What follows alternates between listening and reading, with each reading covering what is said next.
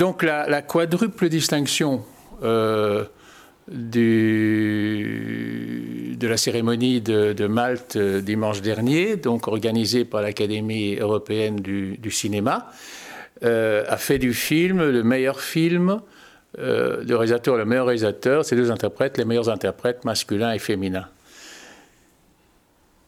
Il se trouvait, je crois, les votants, parce que c'est une académie, donc ce sont des professionnels des, différents pays qui se prononcent euh, devant un choix extrêmement simple. Euh, avoir euh, amour, on, ne peut que être absolument stupéfait que ce, genre de film se réalise, que ce genre d'acteur réalise, réalise de telles performances euh, et que ces performances euh, soient au service d'un thème d'une extraordinaire acuité, d'une extraordinaire exigence et même d'une urgence. Euh, même si le film étant une coproduction franco-germano-autrichienne, elle a sans doute pu bénéficier du soutien de ces trois pays, euh, ce qui lui donnait quelques chances de plus qu'un autre film, un film flamand d'ailleurs, qui s'appelle Hasta la Vita, et qui a eu le prix du public, comme faisait remarquer euh, le réalisateur que je voyais l'autre jour euh, sur la quatrième chaîne flamande. C'est au départ d'une communauté beaucoup moins importante que son film s'est trouvé distingué, à juste titre d'ailleurs. Hasta la Vita est un, est un film très très intéressant. Mais ici, euh, la sensation du chef-d'œuvre, c'est quelque chose de, réellement euh, euh, stupéfiant. C'est surtout dans, dans, des œuvres, dans des arts qui sont des arts de la durée. C'est-à-dire que Lorsqu'on voit une œuvre plastique, un tableau, une sculpture, on a instantanément le choc de l'œuvre. Dans le cas de musique, de, littérature, ou de cinéma, ou de théâtre, on s'inscrit dans une durée. C'est-à-dire que on sent quand, quelque chose se manifeste qui est accompli, qui est, qui est prenant, qui est émouvant, mais on a cette espèce d'inquiétude de se dire est-ce que ça va tenir? Est-ce que on, va parvenir au terme de l'ouvrage sans déception? Or, cette déception, elle est fréquente, mais même, même sur, des, sur des très grands euh, euh, accomplissements. Je, je, songe par exemple à Traviata qu'on peut voir actuellement à la Monnaie il m'a quand même semblé qu'indiscutablement, la Traviata, c'est une musique extrêmement euh, géniale sur un argument qui est euh, de plus en plus dérisoire. Euh, ici, évidemment, dès le départ du film, la barre est, placée très haut, mais avec une grande discrétion. La, la, première scène au quasi est simplement un petit déjeuner où euh, le, vieux couple, euh, euh, incarné par Emmanuel Riva et Jean-Louis Trintignant, est affronté un petit problème, c'est que en mangeant un œuf à la coque, le mari se rend compte qu'il n'y a pas de sel sur la table, et puis quand il va chercher la salière, que la salière est vide. Donc on a déjà cette idée qu'il y a eu un manque d'attention, qu'il y a peut-être une distraction, qu'il y a peut-être un oubli. Euh, ce, phénomène totalement dérisoire euh, va se révéler évidemment le premier indice de ce qui advient à euh, la femme, c'est-à-dire perte de mémoire, perte d'attention, et qui va à un moment donné d'ailleurs se confirmer assez vite lorsque elle va avoir une absence pendant, pendant ce même petit déjeuner de quelques instants, et puis elle va reprendre ses esprits, elle va ne pas se souvenir du tout de cette absence, mais elle va verser le café à côté de la tasse. Ce que dit très bien Léonard de Vinci sur euh, la puissance que l'art a de donner aux petites choses leur noblesse, est là merveilleusement illustrée. Et ce sera le cas tout au long du film, qui ne nous montre pour l'essentiel que des gestes extrêmement simples, mais des gestes aussi qui, sont, qui sont limites. C'est-à-dire qu'il y a une situation d'assistance qui amène que euh, le mari doive, euh, par exemple, euh, accompagner sa femme à la toilette, que ce, soit, ce soit lui qui, doit, qui veille à ce que les choses se passent correctement. Il y a une caméra fixe qui cadre cette scène à la fois dans ce qu'elle a de, complètement euh, euh, basique et en même temps de sublime. C'est-à-dire qu'on est un peu dans, dans le même phénomène que la peinture de Vermeer. Euh, qui arrive elle aussi à exalter des gestes simples de la vie ou même, ou même, ou même des gestes qui font partie de l'intimité absolue de chacun, donc qui n'est partagé par personne en temps normal. Or, il se trouve que le pacte qui lie les deux, les deux protagonistes est celui que dès euh, qu'il apparaît clairement euh, que, que, la femme est, gravement euh, handicapée, elle ne veut pas et elle, il lui promet qu'elle n'ira pas ni dans une maison de soins, ni dans une maison de vieillesse, et que donc ils, ils, finiront ensemble. Ou en tout cas, elle euh, finira sur place. Et ça donne un film qui est, au fond, à, à 50 ans de distance, à peu près, un, un jalon aussi important dans l'histoire du cinéma que à bout de souffle. Sauf qu'ici, on est à bout de vie. Et on est à bout de vie, pourquoi? Parce que, et ce n'est jamais dit dans le film, parce que ce n'est pas un reportage, ce, n'est pas un constat, c'est une fiction, disons-le, c'est une fiction, c'est une, une transformation d'une expérience humaine en une œuvre d'art. Perdons pas ça de vue un instant, parce qu'on pourrait très bien euh, estimer qu'on est dans du cinéma vérité. On n'est pas du tout dans le cinéma vérité. D'ailleurs, euh, il nous a été dit clairement dans les informations qui accompagnaient le, la sortie du film, que cet appartement est entièrement reconstitué en studio, euh, que, tout est fake, comme on dit, que le travail de prise de vue, le travail d'éclairage extrêmement discret, mais, d'une extraordinaire euh, maîtrise, et puis aussi qu'on a là devant nous deux artistes, deux comédiens, deux très grands comédiens, que sont Trintignant et, et Riva qui ont d'ailleurs tous les deux des parcours assez, assez différents, parce que euh, Trintignant, qui a tourné plus d'une centaine de films, accompagné le cinéma depuis l'époque d'À souffle. Souvenons-nous de Trintignant et Brigitte Bardot dans Et Dieu crie à la femme de Vadim, c'était dans ces années-là, c'est les fins des années 50, jusqu'à aujourd'hui, à peu près sans interruption et en rencontrant fréquemment des réalisateurs euh, importants dans différents pays, puis ça tourné en Italie aussi. Hein. Et de l'autre côté, vous avez Riva, et ça nous ramène encore une fois à la fin des années 50, parce que quel est le grand rôle d'Emmanuel Riva? Dans l'histoire du cinéma C'est Hiroshima, mon amour de René. Et elle nous revient un demi-siècle plus tard dans ceci, non sans avoir fait des choses intéressantes. Et je voudrais signaler que au moment où sortent sur les écrans, sort sur les écrans maintenant la nouvelle euh, version cinématographique par Claude Miller de Thérèse de Quérou, Thérèse de Quérou avait été adaptée par Georges Franju toujours au début des années 60 avec Emmanuel Riva dans le rôle.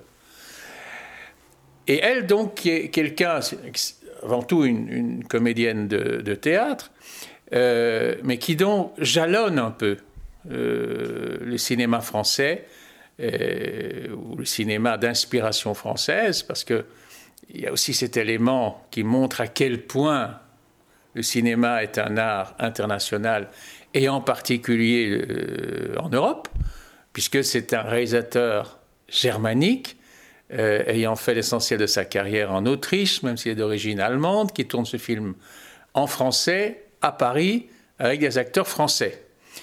Euh, ce qui est un formidable enrichissement d'ailleurs, parce que je trouve que le, regard qu'il porte sur ce qu'il sur ce qu'il relate.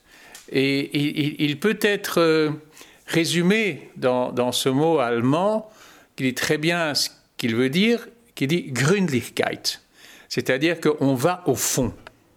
On va au fond de la question, on va au fond de la situation, on va au fond de la problématique.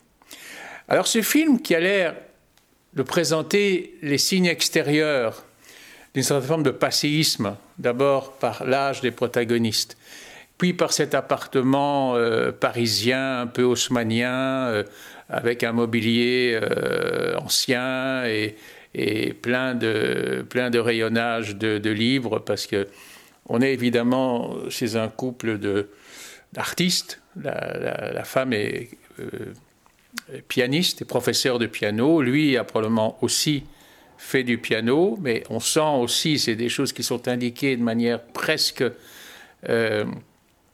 euh, très minimaliste, qu'il est de ces hommes qui vivent avec des femmes plus douées qu'eux et qui, à un moment donné, ont renoncé à exercer leur art. Il y a une séquence de quelques secondes où Trintignant se met au piano, il, joue, euh, je ne sais pas moi, euh, quelques, quelques secondes, et puis il s'arrête, et il ferme le couvercle, où il comprend, on est à un moment dans l'histoire où, depuis un bon bout de temps déjà, elle ne joue plus, mais il ne va pas la remplacer.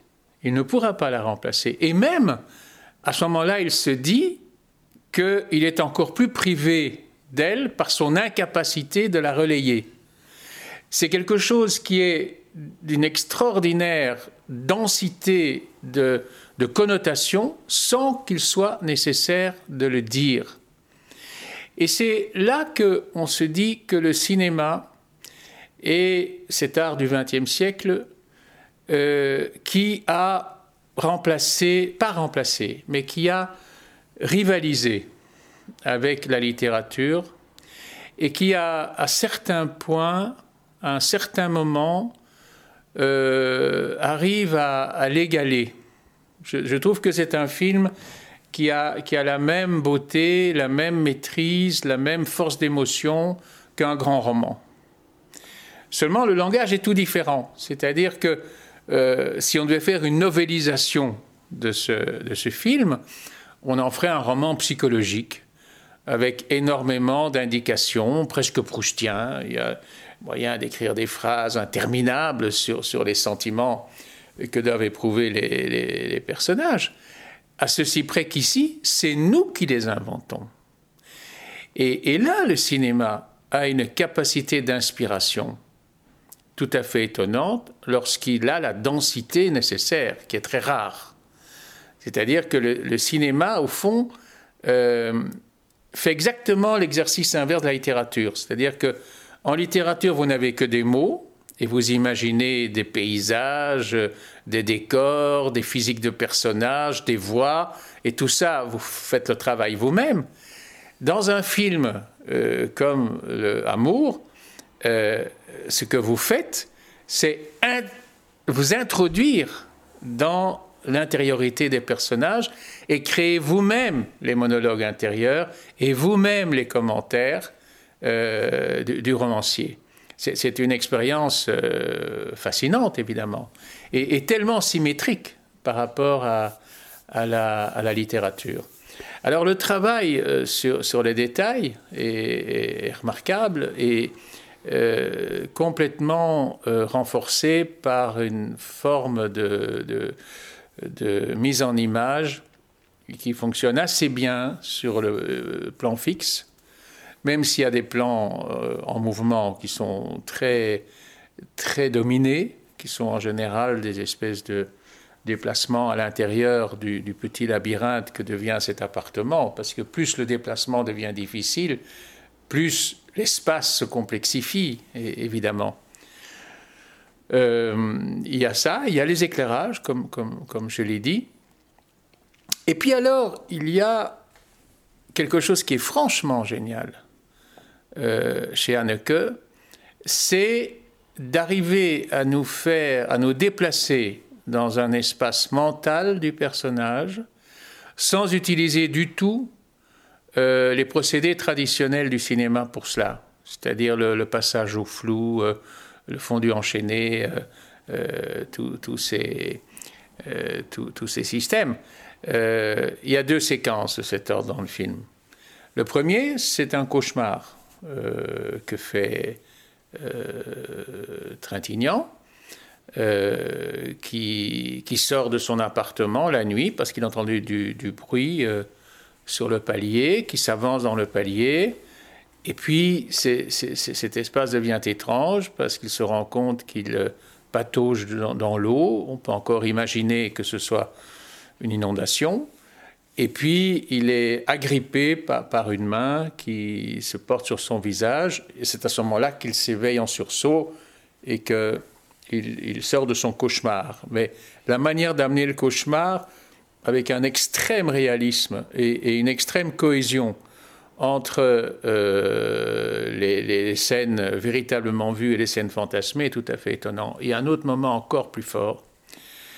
Il est assis dans son fauteuil et il regarde sa femme jouer du piano. Et euh, elle joue évidemment du Schubert. L'essentiel de ce qu'elle joue, c'est du Schubert. Et, puis il se retourne et il éteint les lecteurs de CD. En fait, sa femme n'était pas là. Personne ne jouait du piano, qui était sans doute fermé. Mais l'écoute de l'enregistrement lui a permis de projeter l'image de sa femme. C'est d'une simplicité extraordinaire, c'est-à-dire qu'on est dans, dans cet usage du cinéma que n'ont que les plus grands et qui a été très très bien inauguré, je dirais, par quelqu'un dont on n'aurait pas tendance à considérer qu'il est un cinéaste, c'est Jean Cocteau. Cocteau, dans différents de ses films, dans, Le sang d'un poète euh, et dans Orphée, a créé des procédés cinématographiques de toutes pièces, très bricolés, très simples, et qui sont d'une extraordinaire efficacité, qui ont d'ailleurs fasciné des grands cinéastes comme Truffaut, comme Scorsese, etc. Alors évidemment, on s'est dit aussi que c'est l'œuvre d'un créateur complet, puisque il n'a pas de scénariste, euh, il est l'auteur euh, de son film à, à, tous égards, et que tout compte fait dans l'histoire du cinéma, les, œuvres qui nous ont marqués et qui atteignent ce niveau-là d'intensité sont en général des œuvres de, créateurs complets. C'est le propre du cinéma de Bergman, pratiquement tout le temps. Euh, c'est le propre de, certains films de Truffaut, comme La femme d'à côté, par exemple. Euh, c'est déjà moins sûr sur quelqu'un comme Buñuel, euh, qui est un visionnaire, mais qui a travaillé beaucoup avec des, scénaristes euh, à ses côtés. C'est aussi le fait de Polanski, peut-être plus de Polanski, dans la mesure où quand Polanski travaille en équipe, il travaille avec un autre lui-même, à la limite. Alors revenons à Haneke. Je, suis allé voir le film avec une certaine hésitation parce que des films précédents de, de Haneke m'avaient, euh, je dirais même, déplu. Euh, je pense à La pianiste, par exemple. Mais ça tient peut-être à une, difficulté que j'ai à entrer dans, l'univers de Henriette Jelinek, de Elfried Jelinek. Euh, c'est inspiré d'un roman de Jelinek. Et je pense que Haneke n'a pas besoin de s'inspirer d'une œuvre quelque part. Et l'autre point, c'est son, film qui avait été déjà couronné à Cannes, qui était Le ruban blanc, et dans lequel il a l'ambition de traiter euh, ce qu'on pourrait appeler l'archéologie du nazisme, c'est-à-dire euh, comment est-ce que des esprits ont été préparés à adhérer au nazisme? Et pour cela, il décrit une petite communauté villageoise allemande euh, d'avant, c'est-à-dire dans, le premier tiers du XXe siècle. Et il lui manquait là l'apport extraordinaire des comédiens. C'est-à-dire que là, il avait travaillé avec une communauté, à mon avis, un bon nombre de comédiens amateurs, beaucoup d'enfants d'ailleurs, euh, tandis qu'ici, il s'appuie sur deux comédiens. Alors là, parlons-en des comédiens. Lorsque deux acteurs de la maturité de, de Trintignant et Riva comprennent qu'on leur lance un défi majeur et qu'ils l'assument, le point auquel Riva l'assume est indescriptible. C'est-à-dire que c'est la première fois, euh, moi qui ai vu tant de morts au cinéma et au théâtre, euh, que quand on voit le cadavre, au début du film d'ailleurs, de, de, la femme, on a vraiment l'impression du cadavre. Et, ce, que, Riva fait, c'est aussi sans doute avec un grand apport de maquilleur, etc. C'est mais, mais un travail sur le visage, sur le regard, sur la mimique. C'est vraiment rendre compte étape par étape de la euh, dégénérescence qu'elle subit. Dans le cas de Trintignant, on est beaucoup plus avec lui qu'avec elle. Euh, parce que c'est lui qui... Euh, au fond, c'est un film d'homme. C'est un film réalisé par un homme, joué par un homme, face à une femme qu'il aime, bien sûr, et, le, titre est parfaitement justifié, évidemment, mais je crois qu'il n'est pas possible de, de, ne pas être entraîné par le jeu de Trintignant dans une aventure euh, spirituelle extraordinaire et dont il rend très bien compte grâce à tous les éléments que Haneke a réunis dans son, euh, scénario. Euh, je parlais tout à l'heure du pigeon. Le pigeon pénètre dans l'appartement par la fenêtre à diverses reprises.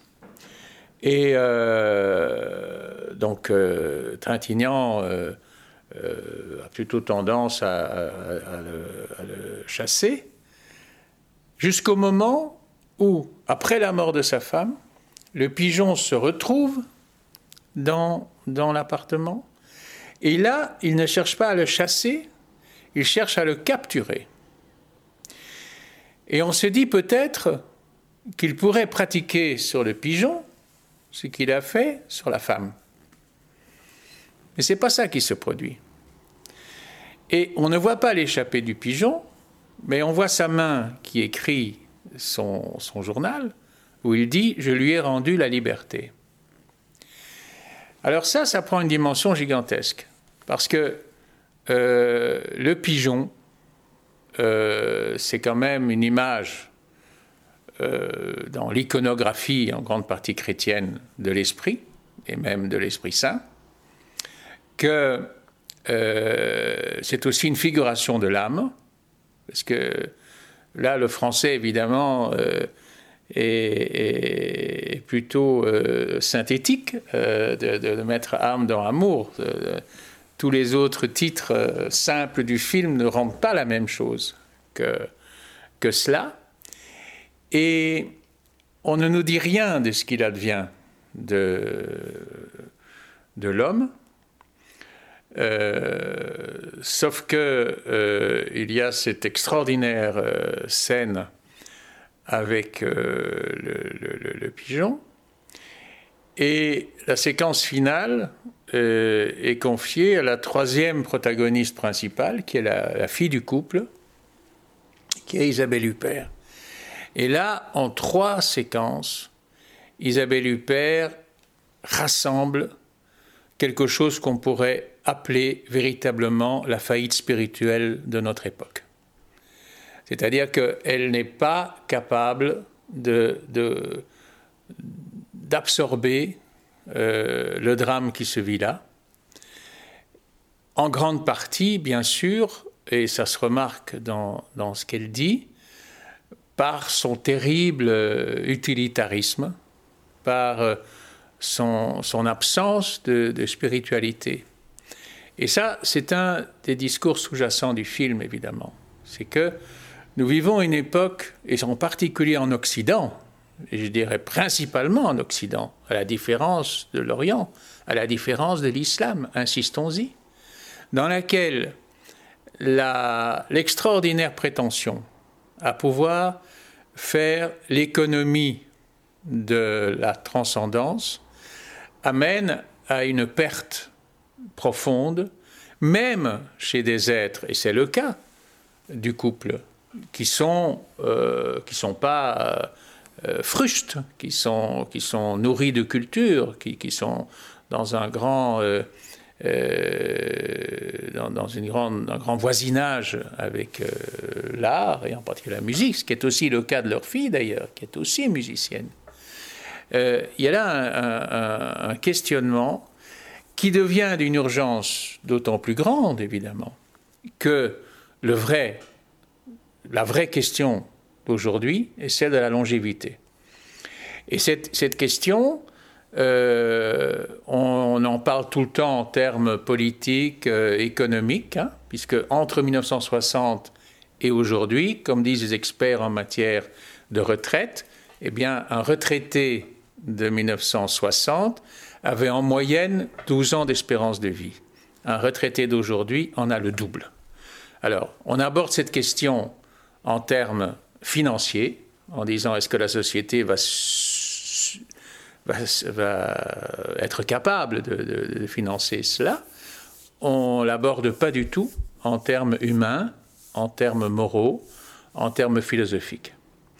Et pour moi, le, sens premier de, ce film, c'est d'amener à regarder en face non seulement euh, le drame euh, dont, les images sont le reflet, mais aussi cette question absolument centrale.